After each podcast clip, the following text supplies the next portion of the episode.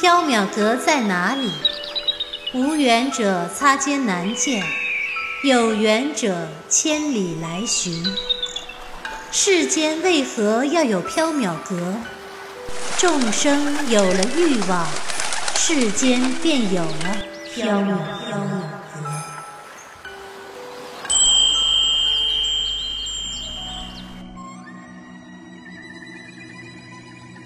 您正在收听的是长篇系列奇幻小说剧《缥缈提灯卷》，作者白姬婉，播讲只浅墨深，张涵，第四折无忧树，第四章结界。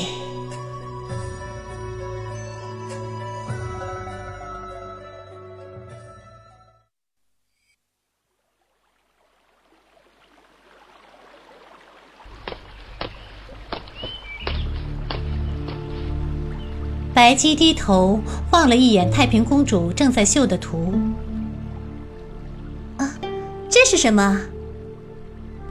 太平公主这幅刺绣才刚开工，还没有轮廓，只依稀勾勒出一点形状，像花，像树，又像鸟兽。太平公主道：“我最近总在梦里梦到一棵树，觉得很美，就想绣出来。”啊，那就请公主多绣一幅送给我吧。白姬笑着，她开始盘算太平公主的刺绣在市面上能抬到怎样的天价。休想！太平公主怎会不明白奸商心里的盘算？今天既然来了，那我就把结界修补了吧，免得春分时又来一趟。太平公主点头。只有修补了结界，我才能稍微安心一点。白姬站起身，走到水榭的栏杆边，栏杆下是碧波荡漾的水，烟雨迷蒙中，水色如画。白姬伸手从头上拔下发簪，刺破了手指，一滴蓝色的血沿着莹白的指尖滴入水中。荡漾起一圈圈涟漪，不过弹指间，水潭中的水如同烧沸了一般，水波翻滚。突然，水面哗啦一声破开，四条巨大的白龙从水中飞起，窜上了天空。白龙张牙舞爪，盘旋在半空中，它们周身环绕着冰蓝色的火焰，龙爪坚实锋利如山岳。龙角球结弯曲如镰刀，四条白龙在天空盘旋飞舞，消失在了东南西北四个方位。袁耀吃惊地望着天空，笼罩太平府的结界现出了形状。柔和如水的结界上有奇怪的文字和符号飞速流动，光滑净澈。四条白龙在结界上游动。渐渐地融入文字和符号中，消失无形。约莫一盏茶的功夫，结界消失不见了。水榭外，花树中，仍是重楼飞阁，烟雨朦胧。白姬对太平公主笑道：“结界没有破损多少，看来去年袭击你的妖鬼也变少了。”太平公主脸色苍白，咬紧了嘴唇。嗯，只是少了，他们还是会源源不断的来。从出生到现在，我就没有一日安宁，一日太平。这是你的命数，没有办法。白姬道。太平公主望着白姬。此人。你会一直守护我，直到我死去，是吗？公主放心，我会遵守约定，在你有生之年不让任何非人伤害你。那我就放心了。太平公主设宴招待白姬和原耀，宴席之上各色佳肴勾人食欲，金乳酥、玉露团。金鸡玉块、生阳会、飞鸾会、红球府、凤凰胎、黄金鸡、泥鱼雉、替吕鸡、菊香鸡、骆驼雉、鲤鱼翼等。白鸡吃得很欢快，原药也吃得很欢快。酒足饭饱之后，白鸡原药告辞离去，坐着太平公主安排的马车回缥缈阁了。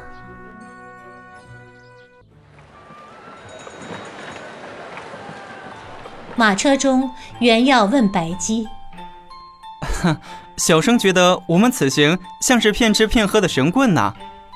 当神棍也很有趣呀。太平公主为什么总是提心吊胆，害怕妖鬼吃她？难道她曾经做过什么错事吗？不，太平公主没有做过错事儿，她是在为她的母亲承担业果。太后。”白姬点头。原耀不敢妄议武后的事情，陷入了沉默。说起来呀，太平公主和宣之你还很像呢。哎，哪里像了？你们都和非人有宿缘，不过太平公主的遭遇是武后的夜报，聚集在她身边的都是怨力的恶鬼，或者为复仇。或者为泄愤，想要杀死他，折磨他。而宣之你嘛，大概是因为你的名字叫原耀，所以才这么有妖缘吧？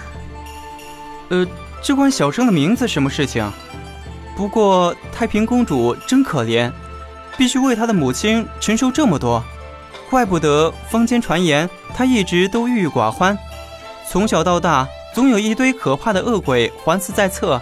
伺机杀死自己，折磨自己，这样提心吊胆、步步惊心，如处阿鼻地狱的情形，只要一想都不寒而栗。怪不得太平公主一直都郁郁寡欢，不能开怀。唉，太平公主也算是坚强的人类了，她对她的母亲没有任何怨言，反而她的母亲对她充满了愧疚，想要保护她，弥补她。所以武后和我定下了契约。我认识太平公主已经二十年了，从来没有看见她开怀的笑过。她是一个不会笑的孩子。袁耀觉得，如果换做他处在太平公主的境地，他也肯定不会笑。一个时刻与恐惧、死亡、幽坟作伴的人，怎么会笑呢？不过今天太平公主笑了。所以我才有点担心，他自己也觉得很不安。白姬陷入了沉吟，自言自语：“这似乎不像是妖媚作祟的迹象。”马车中陷入了沉默，袁耀似乎还有话想问，白姬看穿了他的心思：“ 先知，你有什么问题就问吧。”白姬。四人是你的名字吗？白姬一愣，转头望向车窗外，顾左右而言他。啊，先知，雨停了。白姬，原来你的名字叫四人，好有意思的名字。先知，我们今天晚饭吃什么？哎，不是刚才吃过晚饭吗？那明天早饭吃什么？啊，明天再说吧，四人。不要再叫我的名字了。为什么？四人很好听啊。因为我讨厌这个名字。为什么？不许再问了，不然明天就把你当早饭吃了。不知道是不是有其主必有其仆的缘故，或者反之，白姬的口气突然变得很像黎奴。呃。小书生乖乖的闭了嘴。白姬原要回到缥缈阁，沈楼正倚在柜台边打着瞌睡。白姬见状，轻咳一声，沈楼被惊醒，见白姬原要回来了，起身抱拳道：“啊，白姬袁老弟，你们回来了。啊，沈君，今天有客人吗？没有，不过胡家的十三郎来过，他好像有事，但听说你不在，又走了。”他留下一句话给你，说明天午后再来造访。啊，知道了。白姬向里间走去，走了两步又回头。今天多谢沈君了，无以为谢。缥缈阁中，沈君喜欢什么就请拿去，不必客气。沈楼急忙推辞，举手之劳，何必言谢？这是你的酬劳，不必推辞。沈楼摸了摸头，哈，在下游侠之人，行走四方，没有防身的武器，颇为不便。如果你能把墙上的那把青铜剑送给在下，在下感激不尽。大厅南侧的墙壁上挂着一把战国时期的青铜短剑，短剑长约一尺七，宽约三寸，剑鞘上镶嵌着七色宝石。沈君喜欢，那就拿去吧。多谢白姬。白姬笑了笑，转身走进了里间，上楼去了。沈楼得了宝剑，十分欢喜，兴致盎然地拉着袁耀述说当年游侠咸阳的往事儿。当年在下在咸阳游侠时，结识了许多绿林朋友，大家意气相投，情若手足。袁耀沏了两杯茶，抱着茶，颇有兴趣地听着。天色渐渐黑了。沈楼一说起当年行侠仗义的事情，就越说越兴奋，干脆留了下来，和袁耀促膝夜谈。沈楼不知道从哪里弄来了几坛桂花酒，与袁耀在烛火下对饮。沈楼慷慨激昂，激斩而歌：“一夕少年初入江湖，侠义在胸，快意恩仇。”抱剑兰台，意气峥嵘冲冠怒；饮马长河，侠情摧尾狂笑歌。一经青云，两袖白雪，仗剑天涯，游踪平记。小书生也吟了一首诗：刀光剑影江湖梦，展卷挥毫泼墨浓。三尺秋水无情碧，十里东风。断长虹，西京歌楼弹唱夹，北邙冷雨湿荒冢。古来多少豪侠事，落笔一笑云烟中。两人把酒对饮，相视而笑，言谈甚欢。桂花酒虽然恬淡，但是原药的酒量不怎么好，只喝了小半坛就昏昏欲眠了。啊。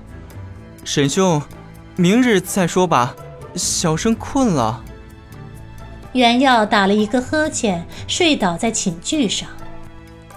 哎，在下正说到精彩的地方，袁老弟你怎么就睡了？沈楼很失望，他推了推袁耀，小书生已经开始呼呼的打鼾了。沈楼也只好躺在袁耀身边睡了。可是他心中太兴奋。翻来覆去就是睡不着。突然，沈楼腾地坐起身来，对着黑暗自言自语：“生如浮游寄语，朝为青丝，暮成白发，不可蹉跎。在下要游侠去。”沈楼想推醒袁耀：“袁老弟，人生苦短，不可蹉跎。在下要游侠去，你说可好？”袁耀睡得迷迷糊糊。啊，挺好，去吧，去吧。袁老弟，你可愿意与在下同去？小生就不去了，黎奴会骂小生偷懒不干活。说完，袁耀又扑在枕头上睡了。沈楼下定决心，握拳。在下这就去向白姬辞行。沈楼走向了里间儿，袁耀趴着呼呼大睡。不知道过了多久，又有人拍袁耀：“袁老弟，醒醒！袁老弟，